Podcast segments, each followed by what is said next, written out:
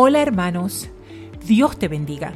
Yo soy la pastora Brenda Dorta y quiero darte la bienvenida a Cimentados Podcast. En Cimentados queremos enseñarte palabra de Dios que edifique a tu vida y que te motive a seguir creciendo en la fe. Te pido que siempre que puedas compartas esta palabra con otros para ayudarlos en el proceso de crecer en la fe. Y también que nos sigas en las redes sociales. Allí seguimos posteando información que sé que será de bendición para ti. El episodio de hoy lo hemos titulado No devuelvas la lanza. Y este tema ha marcado mi vida de una manera especial hace un tiempo ya. Hace unos años yo leí un pequeño libro, uno muy sencillo, pero con una gran enseñanza. El libro es titulado Perfil de tres monarcas. Y si no lo has leído, te invito a que salgas corriendo a buscarlo. El libro se lee yo creo que en menos de una hora. Enseña sobre la relación entre el rey Saúl, el rey David y Absalón, el hijo de David. Y este libro me hizo estudiar cuidadosamente la relación entre estos personajes bíblicos. Pero entre todas las cosas que leí y aprendí, hubo algo que llamó la atención de manera específica. Y es que tanto en la Biblia como en el libro nos damos cuenta que el rey Saúl ve al joven David como una amenaza. El autor del libro enfatiza algo que desde ese entonces me ha dejado pensando. Dice que, que Saúl veía a David como una amenaza, como si no entendiera que es Dios quien decide cuánto tiempo dura tu reinado. Hermanos, esas palabras quedaron grabadas en mí, porque yo estoy segura que en muchos momentos de mi vida he sido, me he comportado como el rey Saúl. Pienso que en ocasiones nos aferramos a reinos y hasta estamos dispuestos a ir a la guerra por esos reinos sin detenernos a pensar que Dios ya tiene previsto el tiempo que durará tu reinado. Cuando hablo de reinados me refiero al trabajo, al ministerio, a cualquier cosa que se haya convertido o que sea tu pequeño reino. A veces vengo, vemos enemigos en lugares donde no los hay. Porque si en vez de cuidar nuestro reino nos dedicáramos más tiempo a relacionarnos con Dios, sabríamos que el reino no nos pertenece y que es Dios quien nos puso. Por tanto, es Él quien nos puede quitar. Déjame darte un ejemplo para que me entiendas mejor. Tal vez llegaste a tu trabajo, que es una bendición en tu vida y la de tu familia. Tal vez estás consciente de que es Dios quien te dio ese trabajo. De repente te das cuenta que hay compañeros de trabajo tratando de hacerte la vida difícil porque les encantaría tener tu posición. Y tú caes en la trampa y comienzas a defender tu reino. Comienzas a guerrear contra ellos comienzas a buscar estrategias, a tratar de trabajar excesivamente para demostrar que tú te mereces esa posición y no los demás. Y lamentablemente comienzas a caer en lo mismo que cayó el rey Saúl. O tal vez tu reino sea tu ministerio. Tal vez llevas muchos años liderando un ministerio. Sientes que lo has hecho a un nivel espectacular. Piensas que eso es a lo que te ha llamado el Señor y que todos están muy cómodos contigo liderando ese ministerio. Pero de repente te das cuenta que llega alguien que tal vez lo ha hecho antes en otro lugar o que al parecer tiene un talento para liderar y comienzas a ponerte celoso. Y en ocasiones tratas de limitar la exposición de los otros, porque ese ministerio es tuyo y solo tú lo sabes hacer. He escuchado gente decir, sin mí esto no corre. Y de hecho, hay personas, hermanos, que han salido de iglesias solo porque les han quitado un ministerio en particular.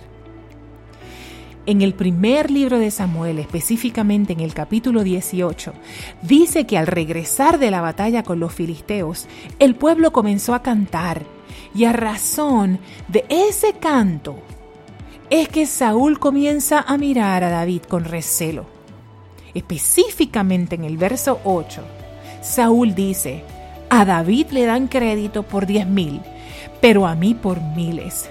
Lo único que falta es que le den el reino. Hermanos, esta frase nos deja claro que Saúl nunca entendió que quien le había dado el reino había sido Dios y no los hombres. Y nos suele suceder a nosotros que muchas veces olvidamos que quien nos posicionó fue Dios. Y que está demostrado que si es Dios el que te ha posicionado, aunque tu propio hijo, tu Absalón, se levante contra ti, no tendrá éxito. Si es Dios quien te ha entregado el reinado y ha decidido que es tu tiempo de reinar en cualquier área en tu vida, no importa lo que se levante, no importa quién venga contra ti, va a fracasar. Podrá temporeramente alguien hacerte la vida difícil, pero si Dios ha decidido que ese reino es tuyo, nadie, escúchame bien, nadie podrá ponerse tu corona. Entonces, si tú te comportas como Saúl y comienzas a lanzar esas lanzas contra los que crees que quieren apoderarse de tu reino, terminarás loco y desechado, tal como le pasó al rey Saúl. De la relación de estos dos puedes aprender cómo se manejan estas circunstancias. Mira, mientras Saúl, vuelto loco de celos, lanzaba sus dardos contra David, creyendo que David le quería quitar el reino, David, por el contrario, no devolvía el ataque. ¿Escuchaste bien? No devolvía el ataque. Cuando lees el capítulo te das cuenta que hay tres cosas que David hacía que son bien importantes. El autor del libro, Perfil de Tres Monarcas, también lo reitera. Número uno, David fingía no haberse dado cuenta de la intención del rey. Número dos, David esquivaba las lanzas de manera muy rápida. Y número tres, David continuaba su trabajo como si nada hubiese pasado. Oye, no es fácil comportarse como David. Es increíblemente difícil fingir que no te das cuenta cuando te quieren hacer daño y continuar tu trabajo incluso honrar a la persona que te quiera hacer daño. Pero fue lo que llevó a David a ganarse el reinado y la confianza primero de Dios y luego de todos los que le rodearon. Oye, porque todos en el palacio siempre supieron la intención del rey Saúl, pero se dieron cuenta de la estatura de David al comportarse como lo hizo. En otras palabras, comportándose como lo hizo, David se ganó el respeto de todos. Ahora, ¿por qué actuaba David de esa manera? Porque David estaba honrando al ungido de Dios, o sea, a la autoridad de Dios sobre Saúl, no a la persona de Saúl. Si David hubiese devuelto la lanza y la hubiese lanzado como defensa, hermanos, hubiese estado practicando para convertirse en un excelente rey Saúl más adelante.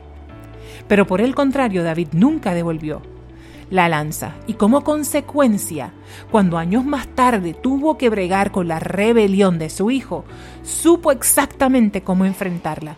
Supo que quien pone o quita en un reino es Dios y no se afirmó o se quedó obsesionado con reinar, sino que confió en Dios. Yo quiero que me escuches bien esto que te voy a decir, porque lamentablemente sé que conoces a varios Saúles por ahí. Si conoces a un rey, o sea, a un líder, alguien con autoridad, que en vez de usar su autoridad y su liderazgo para el beneficio del pueblo, del reino, lo usa para lanzar veneno, golpes mortales contra los que considera su amenaza, conoces a un rey del orden de Saúl. Voy más fuerte y más directa. Si conoces a un pastor que utiliza el púlpito para lastimar o para tirar piedras, conoces a un pastor del orden del rey Saúl. Si conoces a un líder en la oficina que no delega, no enseña, no, no empuja a los demás a ser mejores, no los prepara y parece estar feliz cuando los demás se caen, entonces conoces a un líder del orden del rey Saúl.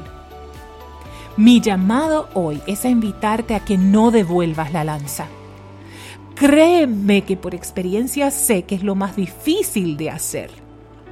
Cada vez que vengan las increíbles ganas de devolver la lanza a quien te la tiró para herirte, para herirte de muerte, ve al Señor y pídele que te ayude a controlarte. Porque de no hacerlo así, mi hermano, de no hacerlo así, hermana, tú estarás practicando para ser un maravilloso rey Saúl en el futuro. Y jamás, jamás será esa la intención de Dios para ti. No te aferres a tu reinado, aférrate al Señor. No devuelvas la lanza a aquellos que ya se han vuelto locos, soberbios y celosos. Dios trabajará con ellos. Tú encárgate de trabajar con Dios para mantener un corazón conforme al de Él. Hermano, yo espero que esta palabra haya sido de bendición a tu vida y te pido que la compartas, porque sé que esta situación se repite mucho en nuestro día a día. El Señor te bendiga y te guarde. Será hasta una próxima ocasión.